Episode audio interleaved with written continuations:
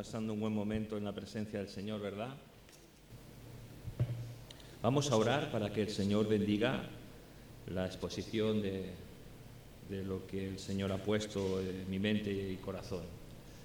Señor, gracias por, por poder estar aquí en esta mañana, Señor, por poder compartir las alabanzas, el partimiento del pan y del vino, Señor. Y ahora, Señor, que llegamos, Señor, a intentar explicar tu palabra, Señor. Queremos que sea tu Espíritu hablando en nuestras vidas, Señor. No queremos que sean pensamientos humanos, Señor, maneras de pensar de una manera determinada. Queremos que sea tu gracia, Señor, que nos alcance nuevamente, Padre. Y te pedimos que tú nos hables, Señor, y que de nosotros tú tengas misericordia, Señor. Gracias te damos en tu nombre, Jesús. Amén. La verdad es que eh, el título que he puesto a, a la meditación de hoy es Suena el despertador. Y yo creo que lo entenderéis cuando a medida vayamos a, hablando de lo que el Señor ha puesto en, en mi corazón. Pero antes de, de, de nada, yo creo que todos los que estamos aquí hemos nacido de nuevo, hemos experimentado la gracia salvadora del Señor, ¿verdad? ¿Sí? ¿Amén? Eh, no en todos es, la misma, es de la misma manera. Algunas veces es algo progresivo, algunas veces es algo inmediato, pero yo creo que hay un componente en, todos nosotros y es que produzca un cambio. Porque si no hay un cambio y seguimos siendo el mismo, no hay gracia salvadora. Me gustaría contar mi experiencia, aunque yo creo que la conocéis, pero muy brevemente. Y también me gustaría que alguno de vosotros me contara, en esta mañana, eh, contara su experiencia de cómo Cristo vino a su vida de una manera muy breve, porque si no, el tiempo se nos va a comer. Yo, mi familia se convirtió al Señor, voy a intentar eh, plasmar muy breve, ¿eh?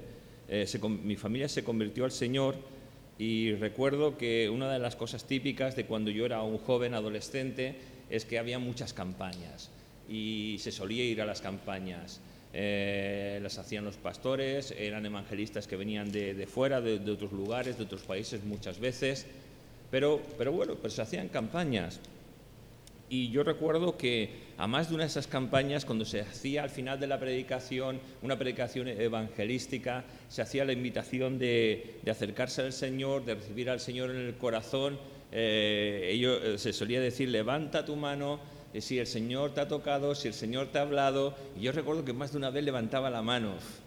Eh, eso me pasó, creo que tres o, o cuatro veces. Yo supongo que eh, que el Señor hablaba a mis sentimientos, a mis emociones, o simplemente era un, mensaje muy emocional que hablaba a, mi, a, mis emociones.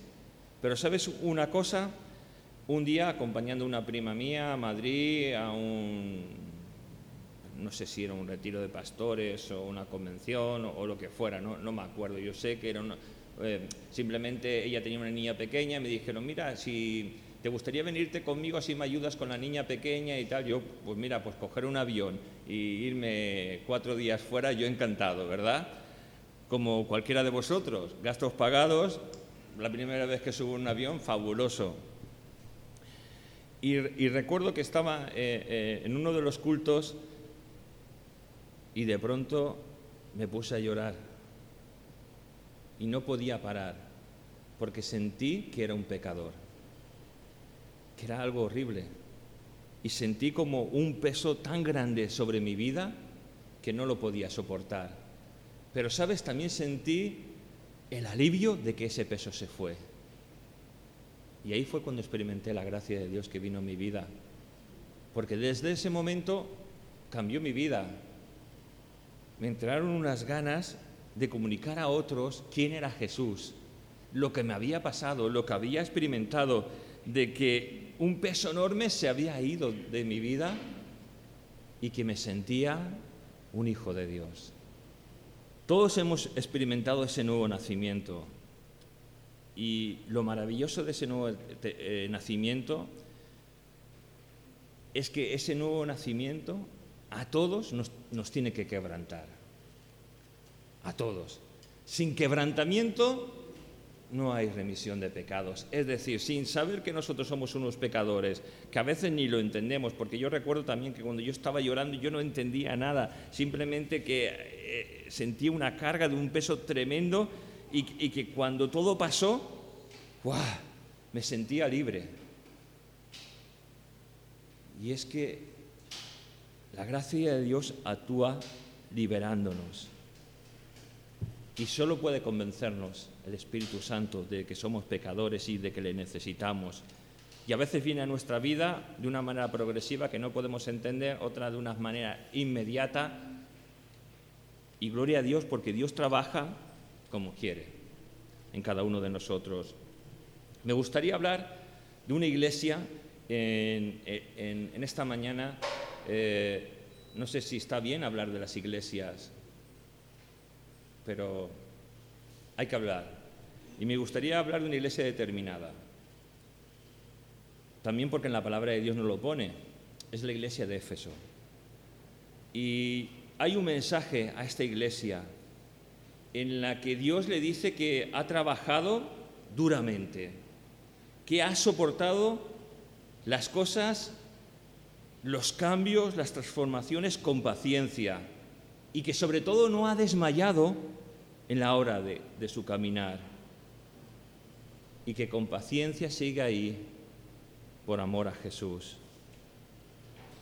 Y la verdad es que yo no sé si estamos en esa condición de, de, trabajar duro, de soportar cosas, de no desmayar, de estar con paciencia, pero lo que sí que sé es que esta iglesia necesitaba un despertar espiritual.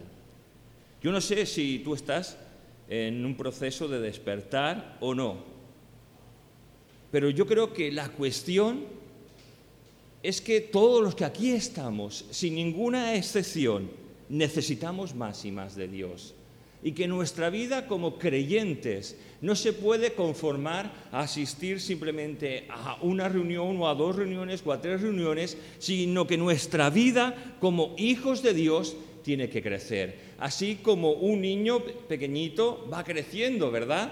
Hasta convertirse en un, en un adolescente, más tarde en un joven y más tarde en un adulto. ¿Os imagináis que el Fran se quede siempre así? O el Misael, siempre pequeñitos, o el Dylan, siempre pequeñito, ¿os imagináis? ¿Tienen 40 años y que sigan así o 50? Nos hace gracia porque es inconcebible, ¿verdad? Tienen que crecer. Pues es inconcebible que nosotros como hijos de Dios no crezcamos en la gracia y en la soberanía de Dios. Lo necesitamos. Necesitamos que Dios siga obrando en nuestras vidas. Necesitamos que Dios siga transformando todo nuestro ser, cuerpo, alma y espíritu. Porque si no, estamos en una situación muy crítica. Porque el creyente, así como un niño, necesita crecer en la gracia de Dios. Mira, eh, si entrara un paciente eh, en un quirófano porque le da un infarto o una enfermedad de esas graves y tiene que ser operado entre vida y la muerte, es necesario. Necesitamos que Dios opere en nuestras vidas, que el Espíritu Santo sea una realidad en cada uno de nosotros. Y mira, y si vamos al libro de, de los Efesios, al capítulo 5. Vamos a leer los versículos comprendidos entre el 14 y el 17. Dice, por cuanto cualquier cosa revelada es luz, por lo cual dice, levántate tú que duermes, levántate de entre los muertos, y el Mesías brillará sobre ti. Por lo tanto, pongan cuidadosa atención en cómo conducen sus vidas. Vivan sobriamente y no imprudentemente. Usen bien el tiempo, pues estos son días malos. Así pues, no sean necios, tratan de entender cuál es la voluntad de Adón. Y aquí esta, esta palabra significa jefe, dueño, señor. Caray. Está diciendo que Dios es el Señor, es el jefe de nuestras vidas, es el soberano. Y estos versículos no van a gente que no conocen a Dios. Está hablando a aquellos que han experimentado la gracia salvadora y redentora de Dios eh, eh, en nuestras vidas. Esa gracia que Dios va trabajando en nuestros corazones y en nuestras vidas. Despiértate tú que duermes. Caray, el dormir es un proceso en el cual estamos en inconsciencia. Es un estado en el que perdemos la capacidad de percibir y de darnos cuenta de lo que está pasando a nuestro alrededor. Imagínate que tú salieses eh, dormido a la calle, que salieses en pijama y salieses andando por la calle y todo el mundo te mirara y tú no te das cuenta de nada. Incluso algún desalmado dice, a este que, sale así le damos un palo y le quitamos un riñón. Es un decir, qué miedo daría, ¿no? Qué miedo salir y no apercibirnos de que los coches pasan a nuestro alrededor, que hay gente mala que está ahí cerca de nosotros. Hijos de Dios, necesitamos estar despiertos. Qué terrible es a veces es, estar dormido cuando tenemos una de esas pesadillas que nos dan miedo, ¿verdad? O que nos despiertan de una manera...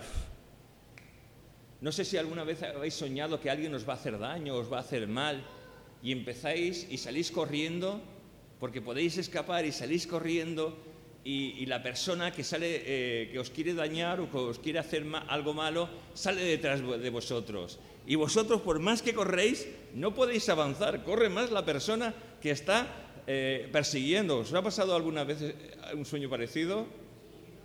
¿Sí? ¿Te ha pasado, Misael? Qué, miedo.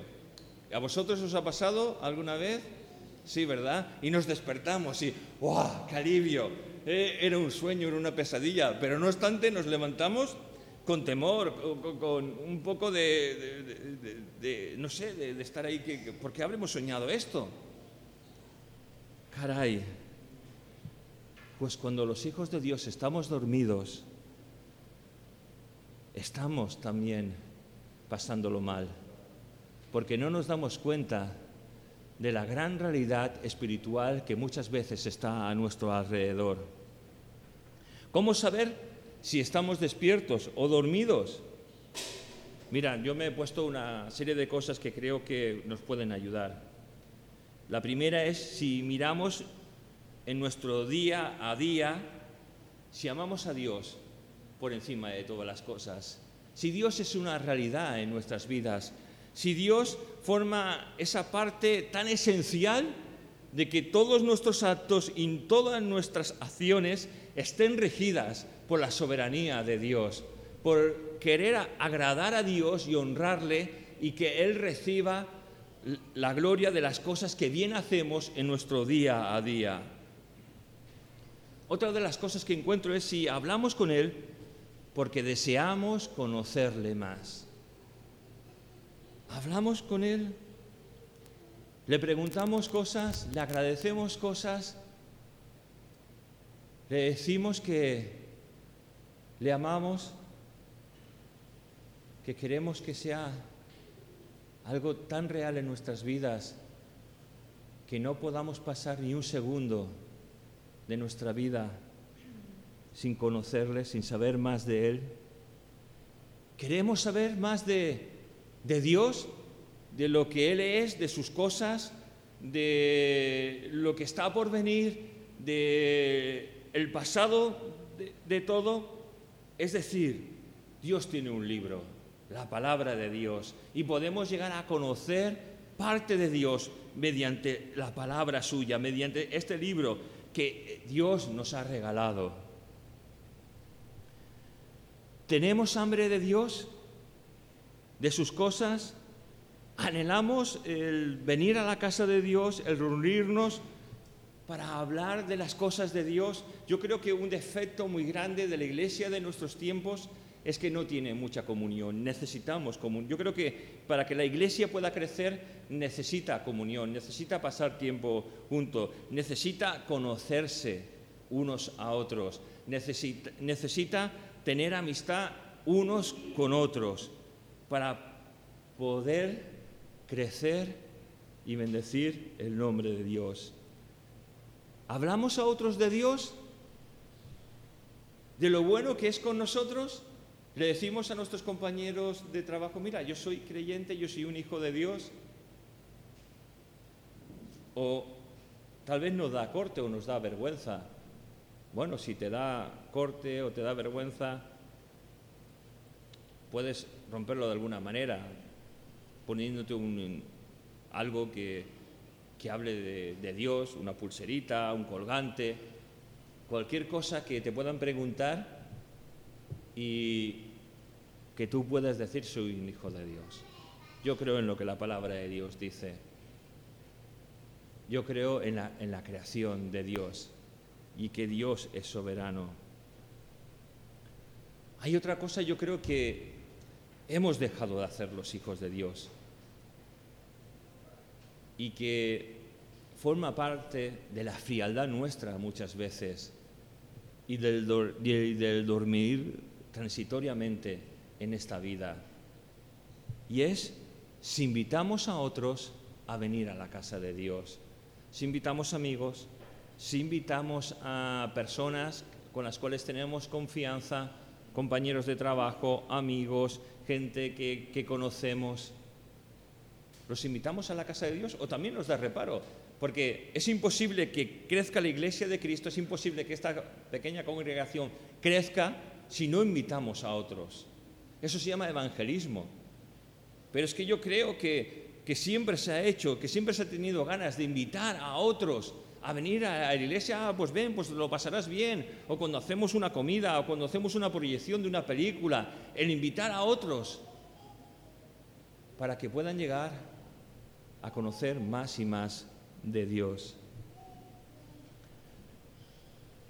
¿Nos sentimos diferentes por ser hijos de Dios? ¿O la verdad es que en nuestro caminar diario como hijos de Dios pasamos desapercibidos? Mejor dicho, la cuestión clave es si nos avergonzamos de ser hijos de Dios. Que Dios nos ayude a no avergonzarnos, ¿verdad? Porque sabes una cosa, eh, yo recuerdo que cuando era joven, en mi época de estudiante, a mí me daba vergüenza, sinceramente, hablar en el colegio de, las cosas de Dios. Y quise pasar desapercibido. Pero cuando fui después a estudiar a, la facultad, bueno, a la escuela industrial, ahí ya fue diferente. Mm, el Señor me habló muy claramente y dije, Señor, yo voy a dar testimonio de que soy un hijo de Dios. Y hablé de las cosas de Dios a todo el mundo que me rodeaba. Incluso, yo creo que muchas veces eh, lo he dicho, eh, eran eh, esos empezar desde la democracia en nuestro país, fijaos si soy mayor, y un derecho constitucional es que te den clases de lo que tú crees. Y claro, yo pedí clases, que yo quería clases porque se daba religión o ética cuando yo estudiaba, y una de las eh, clases que la religión que daban era católica, no, no, había más, y yo dije, yo quiero mi derecho fui a hablar con el decano y dije, mira, yo quiero mi derecho constitucional, que era de constitución, me dice, entonces yo estaba bastante empapado de todas esas cosas, le di un pegote al decano y dice, si me consigues 20 eh, firmas, no sé cuántas, eh, de personas que quieran ir a esa clase, yo, yo te lo doy. Y le dije, no hay problema toda la clase en la cual yo estaba quiso que se le diera religión evangélica. Y es increíble cuando nos dejamos utilizar por las cosas de Dios. Y después uno mira todo esto, o tú puedes mirar toda tu vida, cómo has sido como creyente, de cómo Dios te ha utilizado, de las cosas que, has hecho. Dices, caray, he subido, ¿qué me ha pasado? ¿Me he estacionado? ¿Estoy bajando? ¿Estoy estacionado? Estoy dormido. Necesito despertar. Necesitamos que suene el despertador, ese despertador que es la gracia de Dios, hablándonos a nuestras vidas para poder decir, Señor, quiero ser un hijo de Dios, quiero vivir con consecuencia la palabra de Dios en mi vida, sin temores, con plena libertad. ¿Andamos como hijos de luz o hay oscuridad en nuestra vida? ¿Tenemos ganas de crecer o estamos bien estando como Misael y como Fran. ¿Estamos bien así? ¿Estamos bien como tal vez como Dylan? ¿O hemos llegado a la altura de Fran y de Jean Paul? Ay, Max, perdón. Max o de Jean Paul. ¿Estamos así? ¿O estamos más allá? Que Dios nos ayude, ¿verdad? A estar más allá, a tener ganas de crecer, a tener ganas de desarrollarnos, de desarrollarnos, a tener ganas de las cosas de Dios, de que el mundo sepa que tú y yo somos hijos de Dios. En nuestro dormir tal vez hemos olvidado el amar a nuestros semejantes como nosotros somos amados por Dios o como nosotros nos amamos a nosotros mismos. Mira, si hemos olvidado amar a nuestros semejantes, hemos olvidado la gran comisión, es decir, la de ir y la de anunciar las buenas nuevas de salvación. Hemos olvidado que Dios es amor. Hemos olvidado que Dios ha perdonado nuestros pecados y nos ha hecho hijos de Dios. Por lo tanto, si hemos olvidado amar a nuestros semejantes, estamos dormidos. Y viendo todo esto, no sé si te da la sensación de que estás un poco dormido o dormido del todo. Yo puedo hablar por mí y tú solamente puedes hablar por ti. Pero sabes una cosa, ahora está sonando el despertador. Y es la palabra de Dios que quiere venir a despertar nuestras vidas, a zarandearnos para que la luz de Cristo alumbre todo nuestro ser, alumbre todo nuestro corazón. De dejar de vivir en la carne, perdiendo el tiempo, perdiendo los años, perdiendo los esfuerzos y la fuerza de nuestra juventud o de nuestro vigor intentando simplemente agradarnos a nosotros mismos. Hijos de Dios, estamos aquí para agradar a Dios, para que Dios sea glorificado en nuestras vidas. Y sabes, aún en el libro de la revelación hay un reproche para esta iglesia de Éfeso. Es la primera de las siete cartas que encontramos en el libro de la revelación o Apocalipsis como lo tenéis. Ya sabéis que a mí esa palabra no me sale bien y digo revelación. Y el reproche que hay, después de que Jesús haya dicho una serie de cosas bien a destacar, apreciadas de esta congregación, cosas dignas de apreciar, cosas de, destacar por su buen hacer en su caminar como congregación, como hijos de Dios, hay una cosa que sí les reprocha, y es que han dejado su primer amor. Es decir, han dejado las ganas con las cuales se trabajaba con ímpetu de verdad, las ganas de servir a Dios, las ganas de decir que uno es un hijo de Dios, las ganas de amar a Dios por encima de todas las cosas, de decir en mi casa, en mi familia, lo primero es Dios. Y creemos en la revelación que encontramos en la palabra de Dios las ganas de trabajar con ánimo y con desesperación para que el reino de Dios se haga grande, para que la iglesia en la cual estamos pueda crecer. en doctrina, en sabiduría, en gracia, en amor y en personas. Caray, mira, me gustaría leer algo que encontramos en el libro de Mateo, al capítulo 22, y vamos a leer los versículos que van del 37 al 40. Jesús les dijo, amarás al Señor tu Dios con todo tu corazón y con toda tu alma y con toda tu mente. Este es el primer y grande mandamiento. Y el segundo es semejante, amarás a tu prójimo como a ti mismo. De estos dos mandamientos depende toda la ley y los profetas.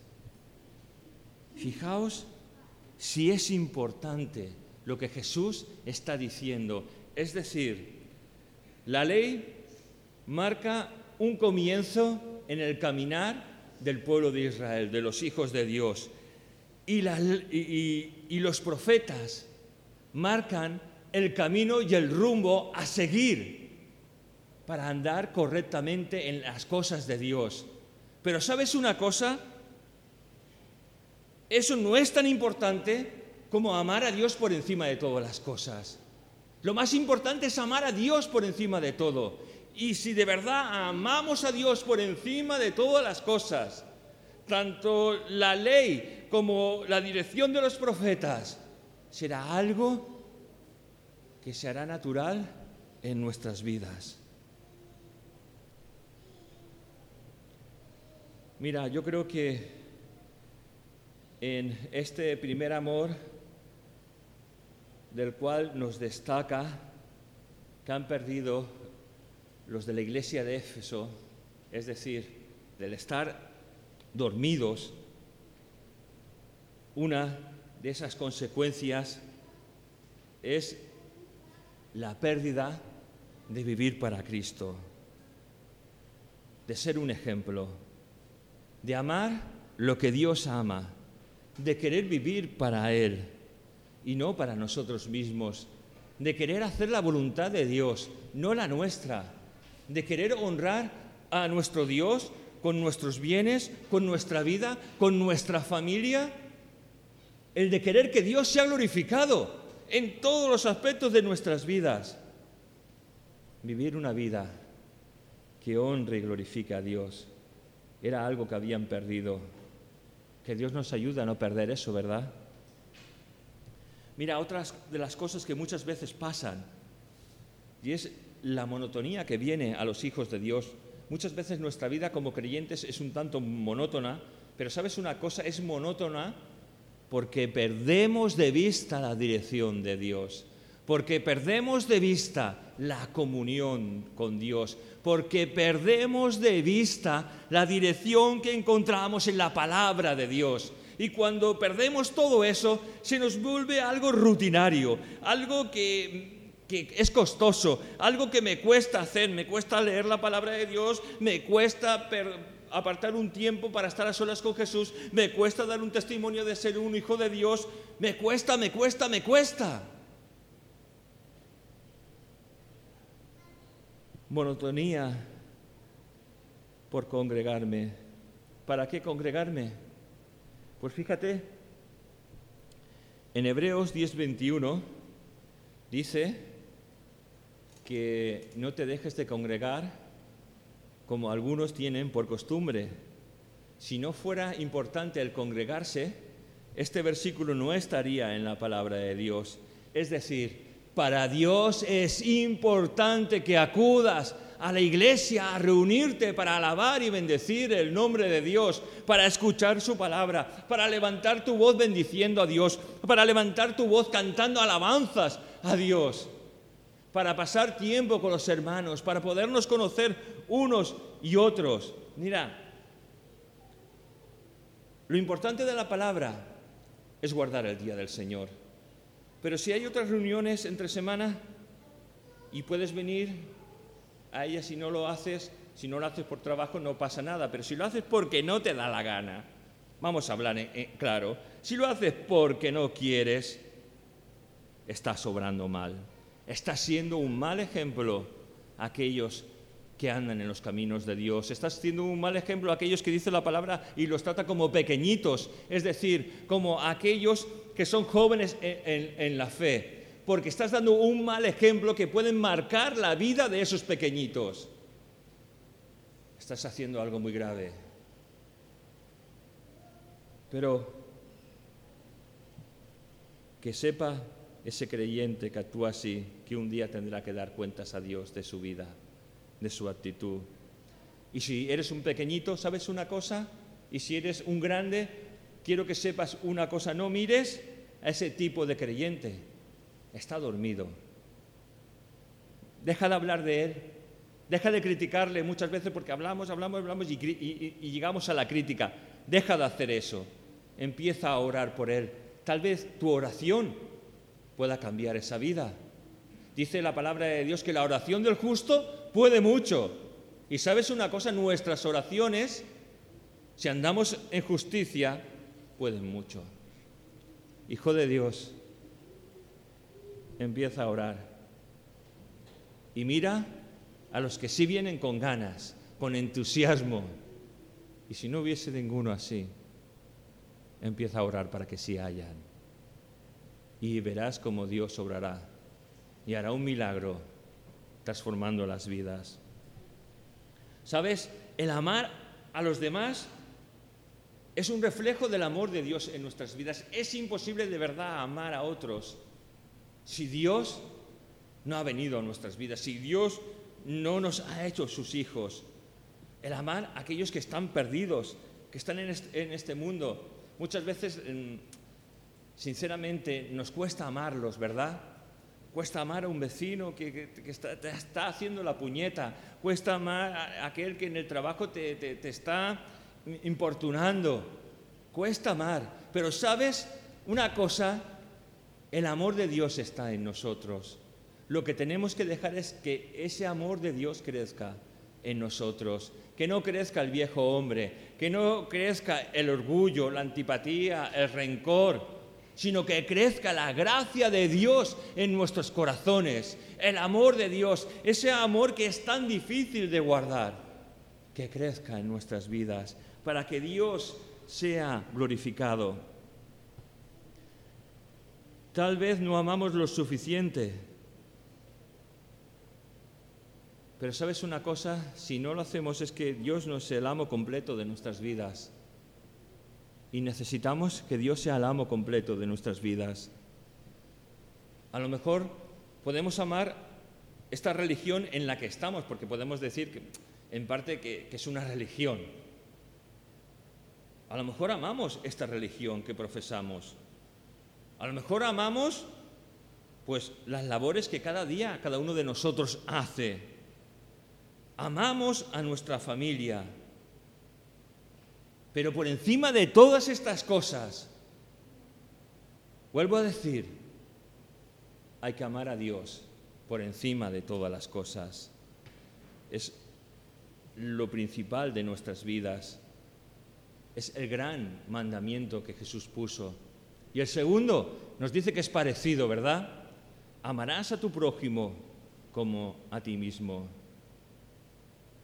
Cuando es de día y tenemos tal vez las persianas levantadas, muchas veces, eh, eh, si tenemos las persianas levantadas y empieza a amanecer, el sol entra, ¿verdad?